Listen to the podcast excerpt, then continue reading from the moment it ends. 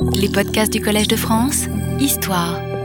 Mesdames et messieurs, les succès militaires, dans quelques circonstances que ce soit, avaient pour conséquence pour les combattants turcs en général de leur procurer des esclaves qu'ils garderaient à leur service, qu'ils revendraient ou dont ils tireraient une rançon. Pour le sultan lui-même, c'était un moyen de se procurer ces jeunes gens qu'il ferait éduquer comme pages dans son palais ou dont, plus généralement, il ferait des adjémiolanes, c'est-à-dire des aspirants destinés à devenir des janissaires. Ces prélèvements de jeunes esclaves pour le trésor se faisaient en effet dans un cadre beaucoup plus large, j'y ai insisté, que celui défini pour le penjek, le quin revenant au sultan conformément au Coran, par le règlement du penjek émis par le sultan Bayezid II en 1493. Il ne se limitait pas aux incursions des chefs de raideurs en territoire chrétien dans les Balkans, mais ils avaient lieu à l'issue de toute prise de ville ou de toute bataille rangée. Les jeunes gens retenus par le sultan dans ces circonstances étaient envoyés en présent à des princes étrangers dont ils cultivaient ainsi l'amitié, ou ils commençaient une carrière à son propre service. De telles situations sont opportunément éclairées par quelques œuvres littéraires des XVe et XVIe siècles dont j'ai abordé la dernière fois l'examen. Ce sont des mémoires de captifs aux mains des Turcs, captifs qui ont fini par trouver une possibilité de rentrer en chrétienté. Les dessous de l'élaboration de ces œuvres, les parts qu'elles contiennent de témoignages véridiques et de reconstruction à des fins de propagande restent généralement mal élucidés. Et les passages qui paraissent néanmoins les plus dignes de foi dans ces textes ont tendance à laisser sur sa fin un lecteur d'aujourd'hui qui aspire à en savoir toujours plus et à mieux comprendre la psychologie des personnages. Ces ouvrages trop rares et qui furent de grands succès de l'imprimerie naissante restent, en tout état de cause, de précieux documents pour nous. Des documents qu'on peut chercher à mieux décrypter à la lumière de ce que nous savons par ailleurs du parcours institutionnellement fixé des esclaves du sultan. Dans le cas du plus ancien de ces récits,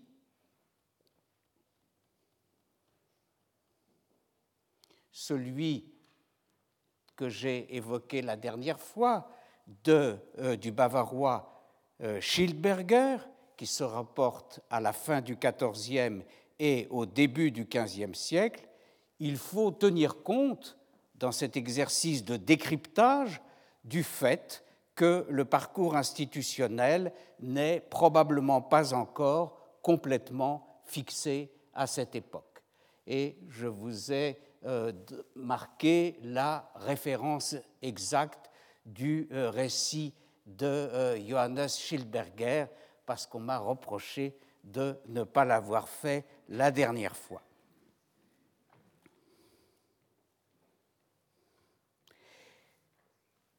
Donc, je signale, qu'il en existe une traduction française par Jacques Rollet qui est parue en 2008 aux éditions Anacarsis de Toulouse sous le titre Captif des Tatars. J'ai commencé ensuite l'analyse des mémoires de Constantin Mihailovitch, celui qu'on appelle souvent le janissaire serbe et dont l'ouvrage est connu par deux traductions manuscrites en polonais et en tchèque. Je signale qu'une transcription du plus ancien manuscrit tchèque et une traduction anglaise de ce manuscrit, pour ceux qui ne seraient pas familiers du tchèque ancien, une traduction faite par M. Benjamin Stolz, est parue sous les presses de l'Université de Michigan à Ann Arbor en 1975 sous le titre qui euh, dit tout, Memoirs of a Janissary. Des notes historiques ont été apportées, avec d'ailleurs, à mon avis, un bonheur inégal, euh, par Zvat euh. Constantin, comme je vous le disais, a été capturé avec ses deux frères lors de la prise de Novo Bordeaux, le centre minier serbe, par Mehmed II en 1455.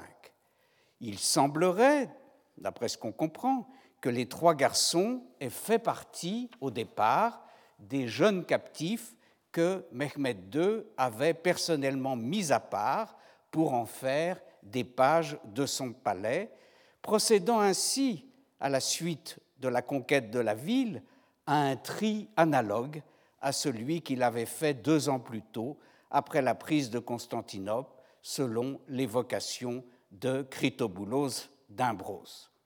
Néanmoins, le sultan comprit en cours de route que certains des éléments qu'il avait choisis, dont Constantin, n'avaient pas les dispositions requises pour devenir des pages, puisqu'ils avaient tenté de s'enfuir à la hauteur de Samakov en Bulgarie.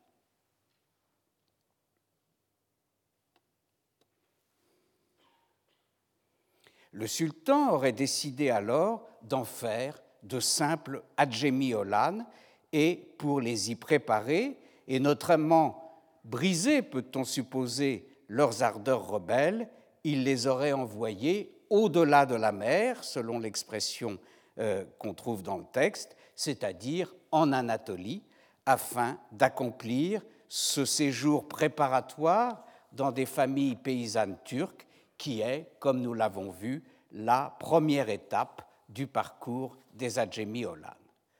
Quant aux huit jeunes captifs qui, au contraire de Constantin et de ses frères, n'avaient pas cherché à s'enfuir en route et qui furent donc amenés dans la suite de Mehmed II au palais d'Edirne, puisque la capitale est encore Edirne, ce n'est pas encore euh, Istanbul à cette époque. Donc, ils sont amenés au palais d'Edirne et là, il va apparaître qu'ils n'étaient pas aussi dociles, eux non plus, que le sultan avait pu le supposer et leur destinée sera tragique, à en croire Constantin, qui est d'ailleurs la source unique sur cette affaire. Ils sont en effet affectés au service de la chambre du sultan. Or, ces huit jeunes gens qu'on pourrait qualifier de tchétniques avant la lettre décident de le tuer et de débarrasser ainsi la chrétienté de ce terrible fléau. Ils se préparent à cet exploit méritoire en se munissant chacun d'un couteau. Il y a cependant, comme souvent, comme toujours peut-être, un Judas parmi eux. Il se nomme Dmitar Tomasic, si toutefois la postérité doit conserver sa mémoire. C'est lui qui révélera le poteau rose au moment où Mehmed gagnera sa chambre pour se, pour se coucher et il fera échouer le complot. Alors le sultan fait comparaître les accusés devant lui, les couteaux qu'il porte sur eux les accusent, le sultan les interroge pour savoir qui les a fait agir dans l'idée, vraisemblablement, de pendre ce responsable à quelques crocs de boucher. Mais ils répondent, ces vaillants jeunes gens, personne d'autre que notre grand chagrin pour nos pères et nos chers amis. Venger, en somme, les martyrs de Nouveau-Bordeaux. Tel était leur projet. La suite dans le récit de Constantin est très étrange par le châtiment que choisit le sultan et ses modalités d'exécution. Pour les punir, Mehmed leur fait attacher des œufs brûlants aux genoux et les fait emmener dans cette posture dans des chariots jusqu'en Perse. Pourquoi la Perse? Il les fait revenir au bout d'un an et, constatant qu'ils tiennent encore, il les fait décapiter. Je ne cite cette sombre et mystérieuse affaire, que je comprends mal, pour tout vous avouer, que parce que, après l'exécution, Constantin, qui semblait avoir disparu de la scène, montre qu'il est toujours bien là. Il réapparaît en effet en personne dans son récit. Je cite Plusieurs d'entre nous, écrit-il, ayant pris les corps dans la nuit, donc les corps des huit suppliciés, nous les enterrâmes à côté d'une église vide, appelée Elle ne voit pas le soleil, et cela se passe à Constantinople. À quel titre Constantin est-il donc là pour accomplir avec des camarades une besogne manifestement secrète, ayant pris les corps dans la nuit, n'est-ce pas, a-t-il dit, mu par le souci d'assurer une sépulture chrétienne à côté d'une église vide, a-t-il précisé, assez malheureux, étant entendu que tous les protagonistes, victimes et fossoyeurs, ont été convertis à l'islam, mais sont cependant, et c'est ce que Constantin signifie, mais sont cependant restés fidèles à leur ancienne religion. À quel titre Constantin se trouve-t-il là et a-t-il accompli cette pieuse mission, si tant est qu'il euh, raconte des faits réels. Mon hypothèse est qu'il est alors un adjémiolan, servant peut-être parmi les jardiniers du palais, ou plus vraisemblablement encore parmi ceux qu'on désignait comme les porte-haches, ils portent des haches pour couper le bois de chauffage, coiffés d'un bonnet à gland, ce qui donne en turc zuluflu baltadjolar. Ceci, en effet, ce corps de porte-hache faisait partie du personnel externe du palais, de ce qu'on appelle le biroun, mais ils étaient néanmoins affectés aux tâches matérielles dans la partie interne du palais, ce qu'on appelle l'enderoun, notamment auprès des femmes du harem, des eunuques et des pages. C'était une position évidemment ambiguë, leur imposant un code de conduite très strict et toutes sortes d'interdits dans leurs relations avec les membres véritables de l'Enderun. Interdit qui était d'ailleurs réciproque. Ces deux catégories ne devaient pas communiquer entre elles, bien que la nécessité du service les obligeait à coexister à proximité. Un ouvrage anonyme de la fin du XVIe siècle, l'un de ces multiples traités déplorant l'abandon des bons principes d'autrefois. Un ouvrage qui s'appelle Kitab Mustetab, c'est-à-dire littéralement le livre des choses plaisantes. Eh bien, dans cet ouvrage, on lit ce qui suit. Si un zuluflu baltage, cette catégorie de porte-hache dont j'ai parlé, avait une conversation amicale avec un des pages, un des Icholan. Les Zagas, c'est-à-dire les eunuques chargés de surveiller les pages, battaient cet Icholan avec des bâtons sans limite. De la même façon, le Baltadje, c'est-à-dire le porte-hache, également coupable, recevait à son tour des coups de la part de son lieutenant. Voilà qui en dit long sur la situation et sur l'ambiance régnante. Un autre passage des mémoires du même Constantin ne s'explique de nouveau qu'en admettant que celui-ci ait été pendant un temps quelque chose comme un Zuluflu Baltadje. Nous y apprenons en effet que son plus jeune frère était alors, quant à lui, ce plus jeune frère qui réapparaît dans le récit, était alors, quant à lui, chargé du trésor du palais. L'information est surprenante car cette charge est celle d'un page du palais d'un Icholan. Or, nous avions cru comprendre qu'après avoir, dans un premier temps, songé à faire de Constantin et de ses frères des pages de son palais, Mehmed y avait renoncé après leur tentative de fuite avant l'arrivée à Edirne. Vous voyez comme il est difficile de décrypter ces textes. Et euh, le sultan, nous avait-on dit, les avait envoyés au-delà de la mer en Anatolie, ce qui semblait signifier qu'ils ne seraient pas des Icholan. Dans ces conditions, quand et comment ce jeune frère est-il devenu page? Il n'avait manifestement pas participé au complot des huit pages serbes, puisqu'il était encore en vie, contrairement au premier, et euh, Constantin dit qu'après ce complot, Mehmed II ne voulut plus avoir de garçon serbe dans sa chambre, ce qu'on peut comprendre.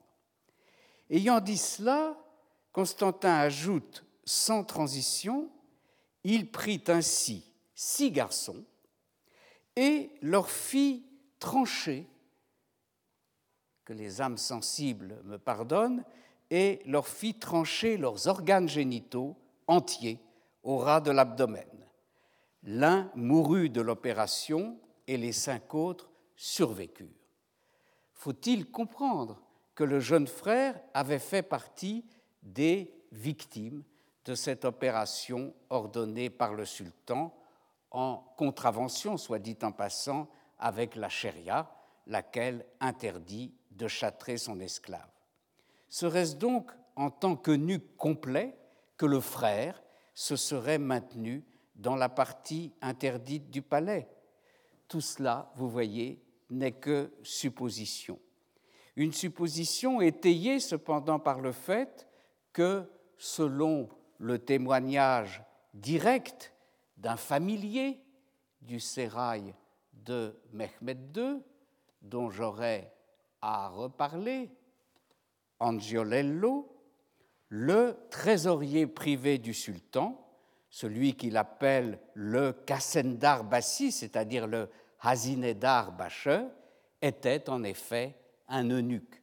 Donc il est normal, dès lors qu'il est trésorier du palais, que ce frère de Constantin soit un eunuque. Il reste qu'à un moment donné, le frère étant trésorier, il circulait librement dans les parties interne du palais où Constantin, au contraire, n'avait pas le droit de pénétrer. Il n'en était cependant pas éloigné, ce qui permettait à son frère de le faire venir à lui à certains moments quand il se trouvait seul. Et c'est ainsi que, caché derrière des coffres, notre Constantin aurait surpris une conversation entre deux vizirs, Mahmoud Pacha et Ishaq Pacha, dans laquelle ces vizirs auraient déclaré leur intention de rompre la trêve de 15 ans avec le roi de Bosnie. Au moment de cette rupture de la trêve, qui est un fait historique, Constantin était certainement déjà un officier de janissaire, puisque c'est dans le conflit qui suivit cette rupture qu'il deviendra, comme je l'ai indiqué la dernière fois, gouverneur de la forteresse de Zvečaj en Bosnie et comme tel sera fait prisonnier par le roi de Hongrie Mathias Corvin, ce qui lui permettra de s'enfuir et de regagner la chrétienté. Mais quoi qu'il en soit de ces obscurités, de ces incohérences apparentes, pour expliquer dans quel cadre le dessein des vizirs a été découvert et le fait que les deux frères, l'un du Biroun et l'autre de euh, l'Enderoun, pouvaient communiquer, une situation est représentée dans laquelle donc les deux frères se retrouvent dans les mêmes lieux du palais, mais avec des statuts différents, l'un y étant ex officio, l'autre y étant au contraire incognito.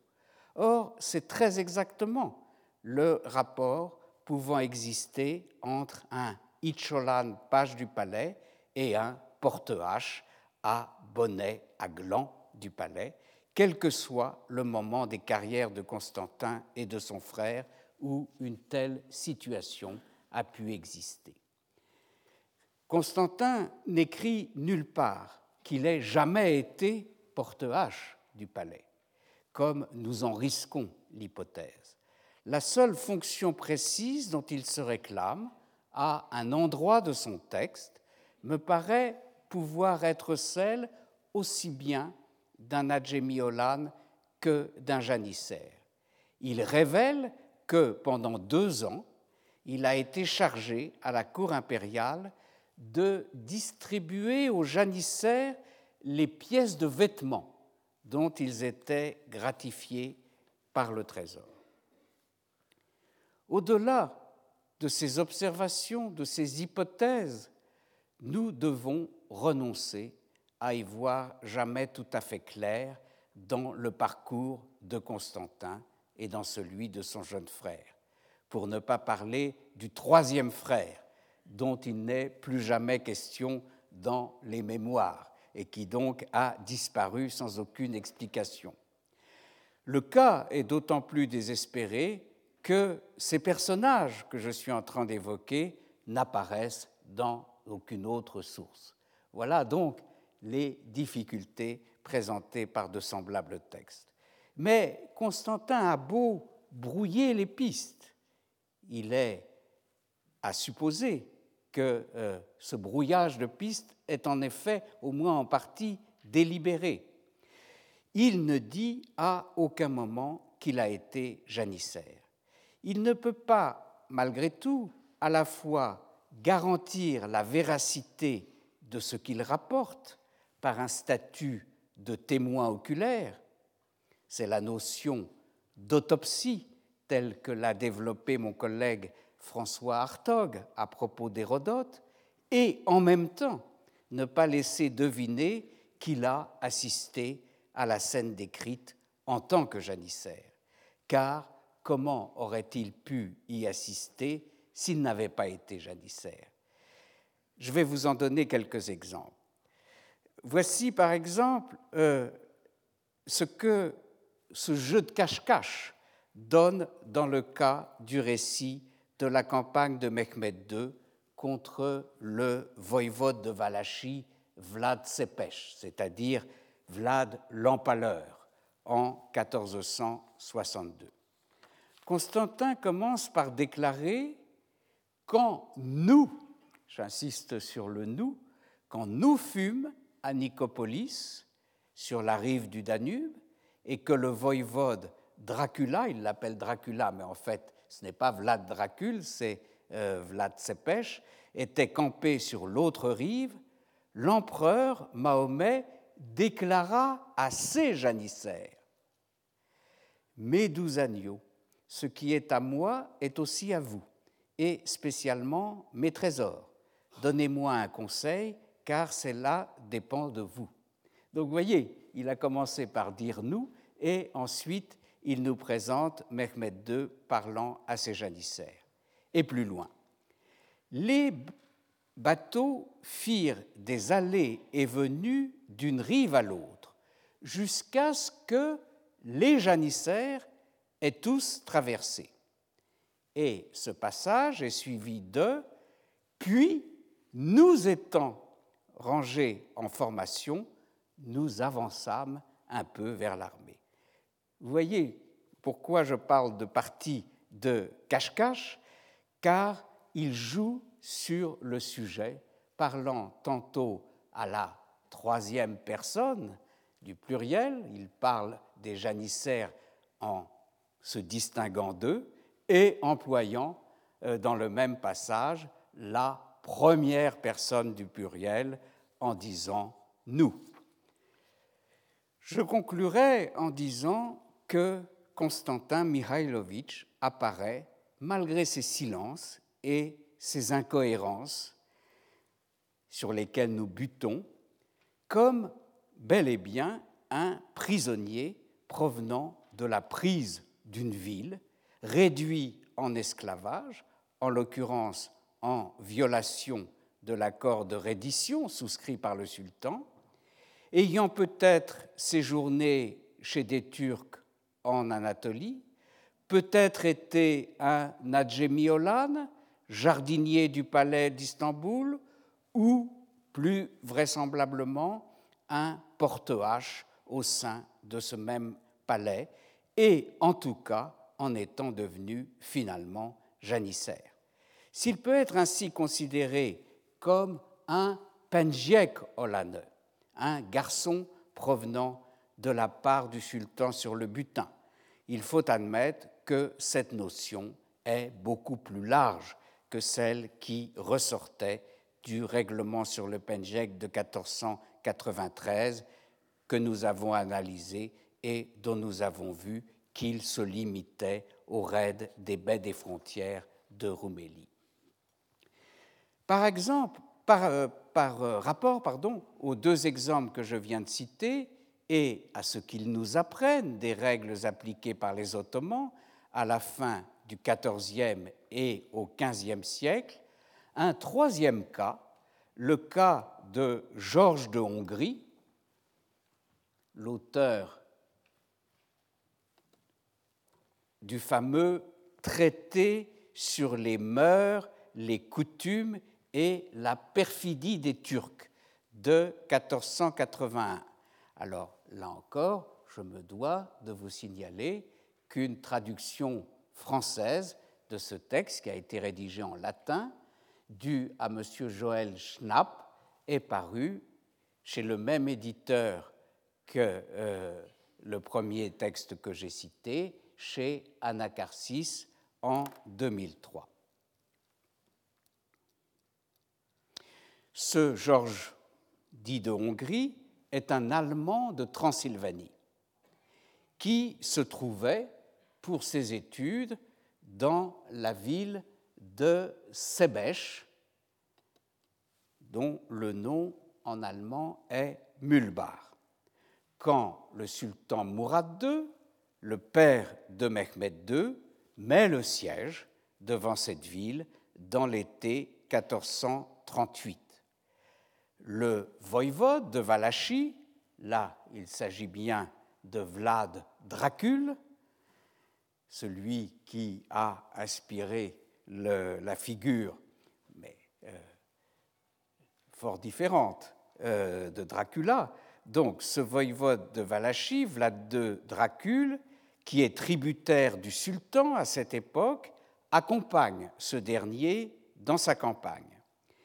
Et il conseille aux assiégés de Sebech de conclure avec le sultan un accord de capitulation. La ville passerait ainsi aux Turcs sous certaines conditions. Les notables partiraient pour la Valachie à la suite du voïvode Vlad Dracul, quitte à regagner plus tard Sebech s'il le désirait. Quant au reste de la population, je cite, le Turc les emmènerait sans qu'ils subissent le moindre dommage matériel ou personnel jusqu'en son pays et leur donnerait des terres qu'ils posséderaient. Autrement dit, ce que, au terme de cet accord de capitulation, euh, deviendraient euh, ces habitants de Sebech, c'est ce que les euh, Ottomans appellent des surgunes, c'est-à-dire des déportés colonisateurs qui sont euh, déplacés par le sultan, mais installés avec euh, des conditions favorables à leur subsistance dans une autre partie de l'Empire. Et notre auteur, Georges de Hongrie, ajoute par la suite, quand le moment favorable se présenterait, ils pourraient, selon leur désir, ou revenir ou rester en paix. Et nous vîmes, conclut-il, que tout se passa comme il l'avait promis. Et effectivement, ce modèle, en somme, de capitulation, on en a bien d'autres attestations historiques, et c'est vrai que euh, ces euh, euh, vaincus ayant capitulé, qui étaient emmenés comme surgunes, pouvaient revenir après quelques années dans leur pays d'origine. On en a euh, l'illustration, par exemple, euh, dans euh, le cas de Buda en Hongrie. Donc, on allait vers un accord de capitulation selon un modèle assez répandu. Mais un noble du pays, un ancien castellan, c'est-à-dire gouverneur de forteresse, refuse cet accord, réunit des partisans et décide de résister dans une des tours des remparts dans laquelle il rassemble provisions et munitions et se fortifie solidement. Or, Georges, le jeune Georges de Hongrie, fait partie de ceux qui entrent dans la tour et refusent de se rendre. L'assaut contre la tour est alors donné et il est d'autant plus violent que, du fait de la reddition en bonne et due forme, les assaillants n'ont eu aucun butin et sont donc dans l'état de frustration qu'on peut imaginer. C'est donc une violence immense, dit Georges, une furie indomptable, des flèches et des pierres qui semblaient tomber plus drues que la pluie ou la grêle. La tour résiste cependant, en raison, dit-il, de l'épaisseur des murs. Les assaillants décident d'y mettre le feu et ainsi d'enfumer les occupants de la tour. Ils nous firent cuire, rapporte Georges, un peu comme des pains dans un four. Et il poursuit, quand ils virent que personne ne bougeait plus dans la tour, ils éteignirent le feu et firent irruption. Ils sortent alors les rares survivants, dont le narrateur fait partie. Or, ce sont les propos suivants de ce dernier qui posent question. Que dit-il en effet? Comme il m'avait également sorti de la même façon, ils me cédèrent à des marchands pour qu'ils me vendent, ces derniers m'enchaînèrent avec d'autres captifs, me firent traverser le Danube et m'emmenèrent jusqu'à Edrenopolis, c'est-à-dire Adrianopolis, c'est-à-dire Edirne, où se trouve le trône du grand Turc en personne. Et c'est là que nous nous interrogeons. Georges avait en effet écrit quelques lignes plus, haut. En ce temps-là, j'étais un jeune homme de 15 ou 16 ans. Comme tel, il aurait dû, normalement, si j'ose dire, être réservé au sultan et non cédé à des marchands pour qu'ils le vendent, alors, à moins qu'il n'ait été jugé inapte au service militaire, mais on n'a pas de raison de le penser, puisqu'au contraire, il a fait partie des résistants, et vraisemblablement, plus vraisemblablement, ce serait peut-être l'insoumission dont il avait fait preuve qui aurait fait renoncer à le prendre dans la part, en somme, euh, du sultan. Mais il est possible aussi que toute cette histoire que nous raconte Georges de Hongrie soit fausse nous n'avons aucun moyen d'en euh, vérifier l'authenticité et j'ai déjà eu l'occasion de vous faire part de mes doutes sur la véracité de ce texte fameux. Les éditeurs et les commentateurs successifs de cette œuvre ne me paraissent pas, en effet, avoir pris une distance critique suffisante par rapport à ce texte. Et vous voyez, je euh, mets en évidence une anomalie par rapport à ce qu'on sait des règles habituelles du traitement des captifs à cette époque. Au demeurant, même dans la période où les sultans semblent exercer une préemption sur les captifs masculins adolescents, il apparaît que, pour des raisons que nous ne connaissons pas, mais dont on peut supposer qu'elles tiennent à des aptitudes naturelles discernées d'emblée, tous, tous ces captifs ne sont pas destinés à devenir des janissaires. Et c'est ce que nous enseigne un autre cas également bien, bien connu et que je me dois d'évoquer, celui de euh, Giovanni Maria Angiolello, nom que j'ai déjà cité comme étant une des sources principales sur la cour et l'entourage de Mehmed II. Eh bien, que se passe-t-il dans le cas d'Angiolello? Lui aussi a écrit des mémoires et euh, il a raconté dans plusieurs ouvrages son expérience à la cour de Mehmed II. Il était né à Vicence, Vicenza, en 1451 ou 1452. Et tout jeune homme, il part avec son frère pour faire du commerce à Negroponte, n'est-ce pas, l'ancienne euh, dans la presqu'île de B.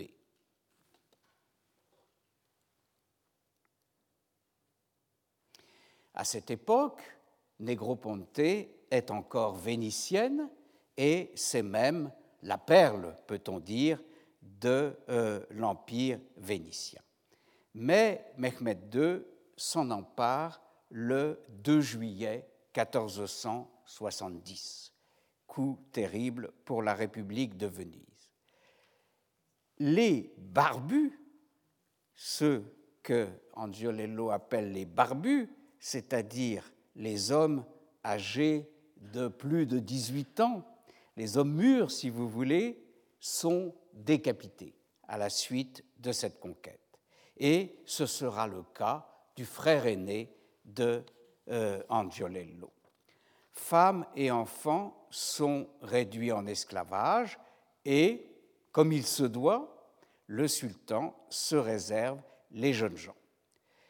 Giovanni Maria, qui a à peu près l'âge limite à ce moment-là, est, dans ce cas, il est pris pour le sultan.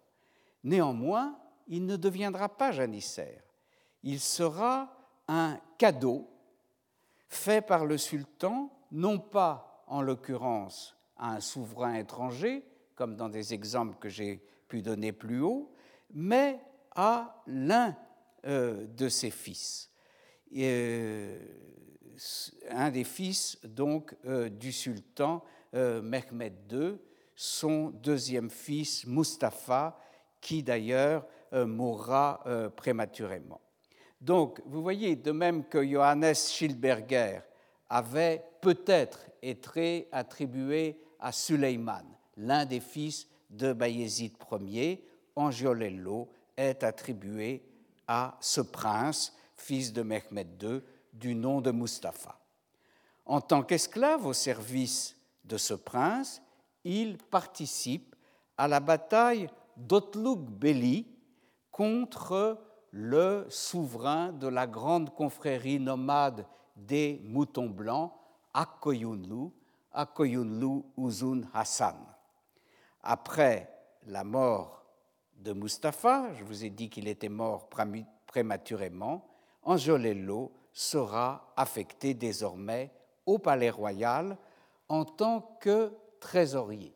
Mais rassurez-vous pour lui, il n'est pas trésorier dans le même sens que le frère euh, de euh, Constantin, il est defterdar, c'est-à-dire qu'il euh, assure la la paye des soldats. Et cette fonction ne présuppose pas qu'il soit châtré. Il accompagnera Mehmed II dans plusieurs autres campagnes et il assistera, il, il apparaît à ce moment-là comme un proche du sultan, il assistera à la mort de Mehmed II en mai 1481 et il en fera le récit. Il servira encore un temps le fils et successeur de Mehmed II, Bayezid II, mais peu de temps après, il réussit à s'enfuir pour Tabriz, où il rejoint la cour du fils de Uzun Hassan, du souverain Akoyunlu, dont je citais le nom. De fil en aiguille, il parviendra à rentrer en 1483 dans sa chère patrie, c'est-à-dire à Vicence. Il mourra vers 1524 après avoir, comme je vous l'ai dit, relaté ses expériences tumultueuses dans plusieurs ouvrages. Voilà donc un personnage qui est bien capturé après la prise d'une ville, qui fait bien partie du lot du sultan, mais qui, en l'occurrence, dès le début, est destiné à devenir non un janissaire, mais un page du palais. Un autre cas encore, il s'agit cette fois d'un jeune génois du nom de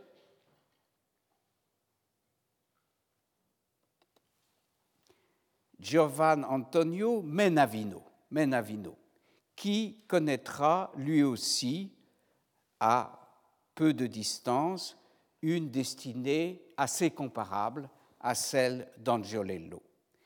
Il est capturé à l'âge de 12 ans vers 1501 et il est éduqué comme page dans le sérail de Bayezid II et il accède ensuite à des charges officielles dans ce même sérail accompagnant Sélim Ier, donc le fils et successeur de Bayezid II, dans la campagne de Chalderan contre le Shah de Perse, Ismaïl, en 1514, il parvient à s'enfuir et à regagner l'Italie via Trébizonde et la mer Noire.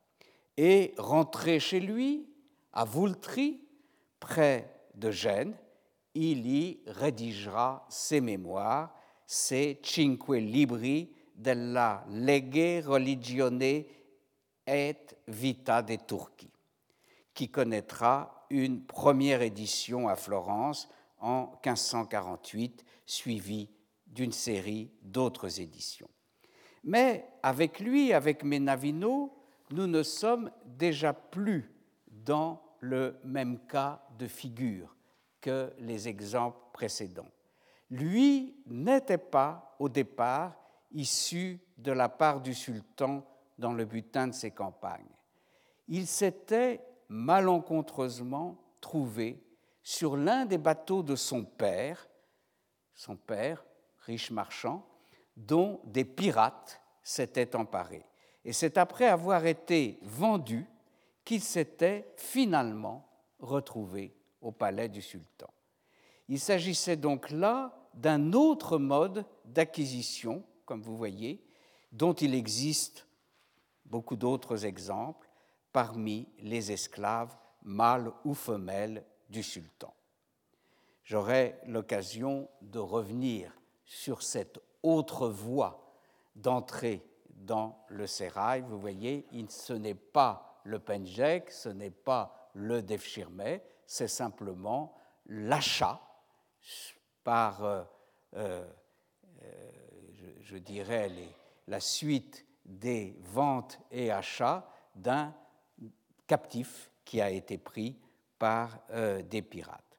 Et puis, encore un exemple pour faire un peu le tour de la question, un exemple qui est distinct également de, des précédents, c'est le cas d'un autre personnage qui s'appelle Jörg von Nürnberg, n'est-ce pas, Georges de euh, Nuremberg, connu lui aussi pour un ouvrage sur les Turcs. Il fait lui aussi partie de ces captifs qui ont rédigé leur mémoire et son ouvrage s'appelle Geschichte von der Türkei, n'est-ce pas? Histoire de la Turquie. Une histoire au demeurant très brève, c'est un texte court qui a été pour, euh, imprimé pour la première fois en 1482 ou 1483. Alors ce personnage avait été capturé en Bosnie en 1460, donc sous le règne de Mehmed II. Mais son intérêt aux yeux du sultan ne tenait pas cette fois à sa jeunesse, à la jeunesse du captif. Nous ne sommes pas en effet ici dans le cas de figure de ce que nous avons appelé le paradigme mamelouk. Euh, Jörg pardon, était en effet déjà père de famille au moment où il est capturé et il est d'ailleurs capturé avec femme et enfants. Mais il intéresse cependant le sultan. Pourquoi? Parce qu'il a de grandes compétences en matière d'artillerie. Et le sultan en fait rapidement un chef de son artillerie.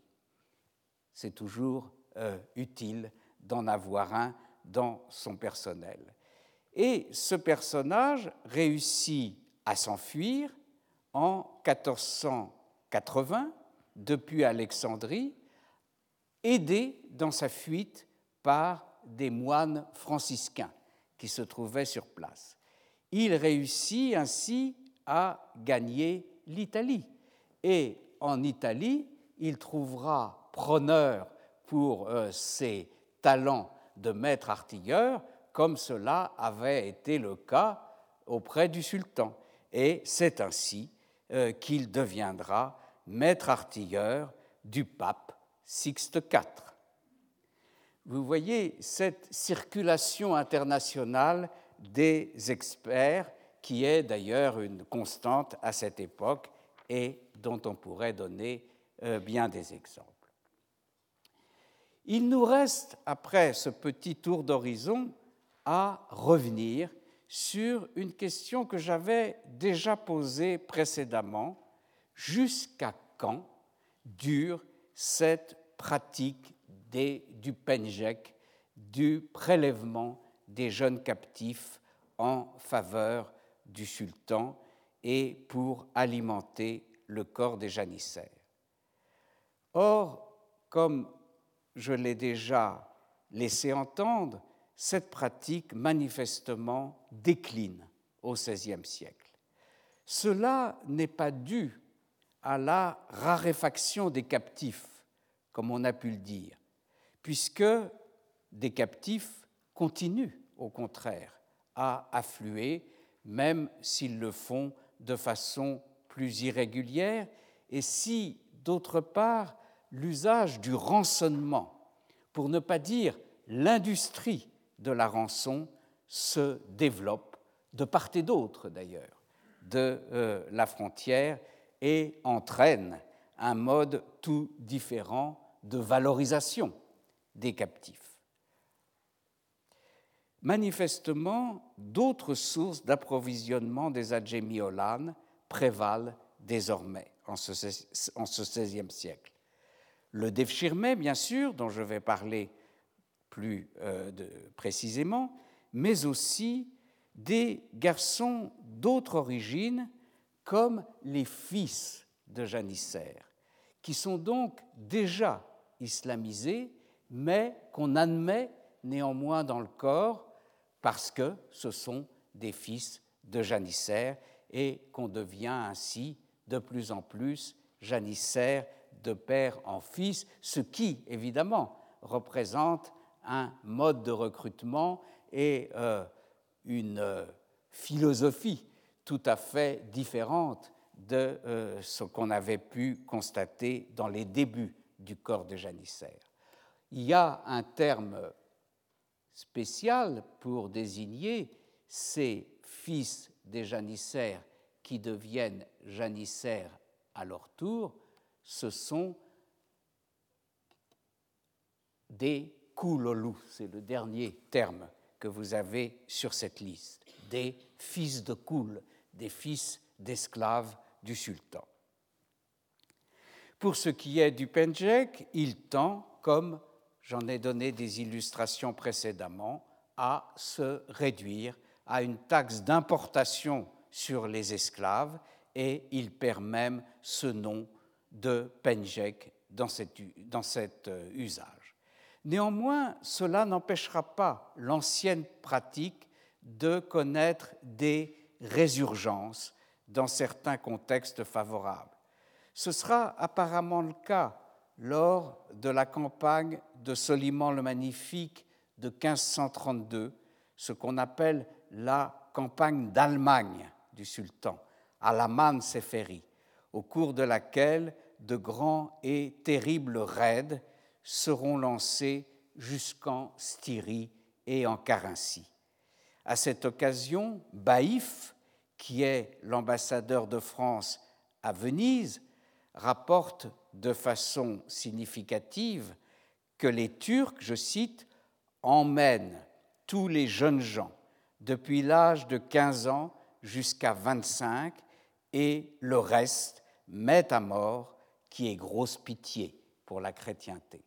Donc, vous voyez réapparaître, n'est-ce pas, cette, euh, ce traitement particulier des jeunes gens.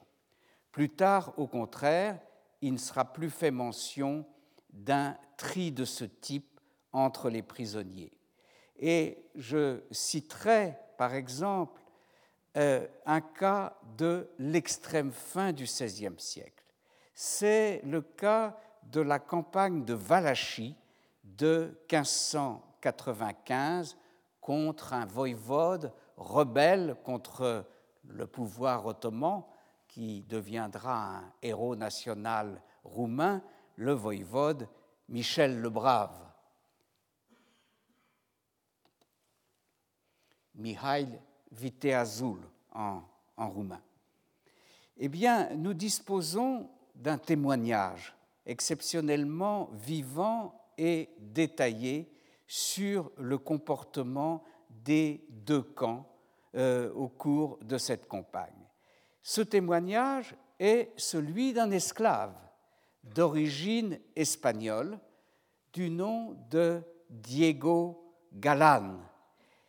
Il, en tant qu'esclave, il ramait sur les galères remontant le Danube, les galères d'un Mami Pacha qui lui-même était un officier ottoman d'origine écossaise.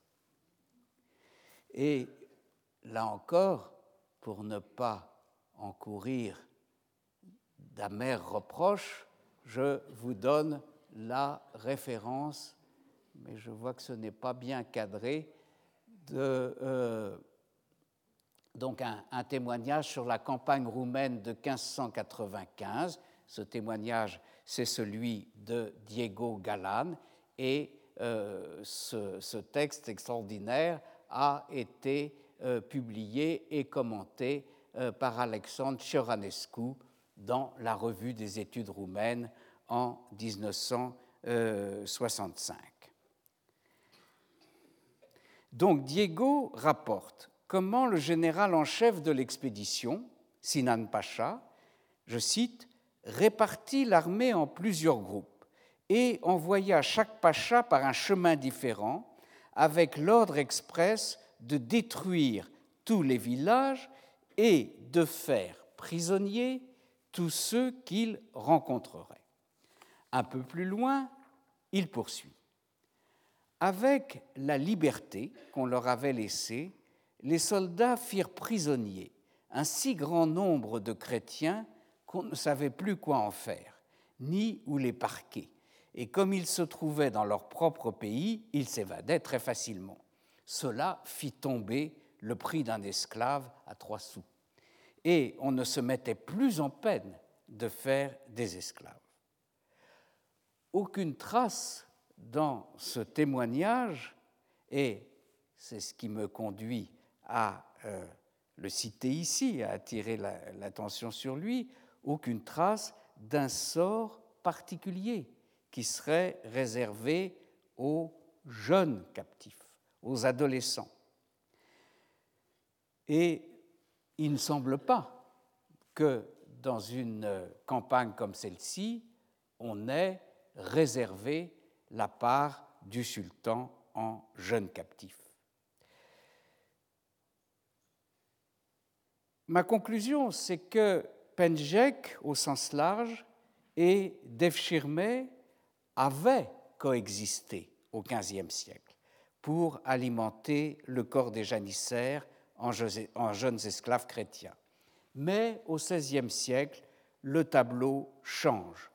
Le Devshirme est encore actif quand le Penjek semble bien être tombé en désuétude en tant que mode régulier de recrutement. Et donc, j'en arrive à parler de façon plus euh, détaillée, plus approfondie de euh, cet autre grand mode d'acquisition d'esclaves du souverain que j'ai déjà mentionné maintes fois, mais que je n'ai pas encore traité comme il convient. Ce fameux defshirme, c'est-à-dire le ramassage, la cueillette, comme on traduit parfois, des garçons chrétiens sujets du sultan. Il n'est que temps, en effet, d'aborder cette institution à la fois fondamentale et spécifique du régime ottoman. Si en effet il était courant dans les États musulmans antérieurs, comme nous l'avons montré dans le cours de l'année dernière, de constituer des corps d'armée ou de former l'élite dirigeante en utilisant des esclaves initialement non musulmans, ces esclaves étaient toujours de provenance étrangère, acquis aux moyens d'achat ou de raids de pillage. Le fait, au contraire, de réserver ce sort à ses propres sujets chrétiens est une particularité, une originalité, peut-on dire, du sultan ottoman. D'où, bien sûr, la grande émotion suscitée par cette pratique. À l'extérieur de l'Empire, en chrétienté, il y a là une des composantes principales de l'image noire de la monarchie du Grand Turc.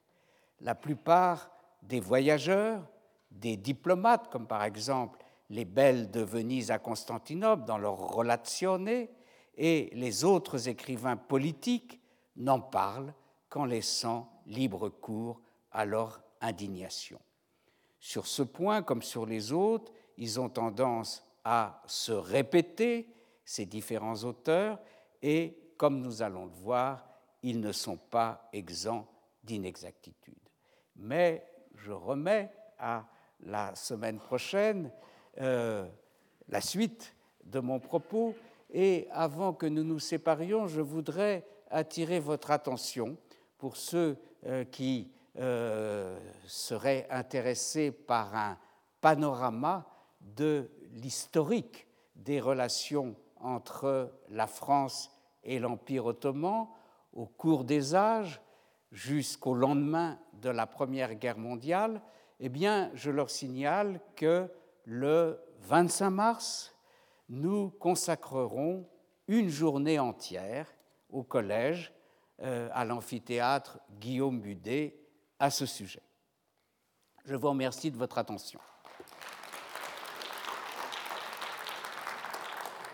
Retrouvez tous les podcasts du Collège de France sur www.collège-de-france.fr.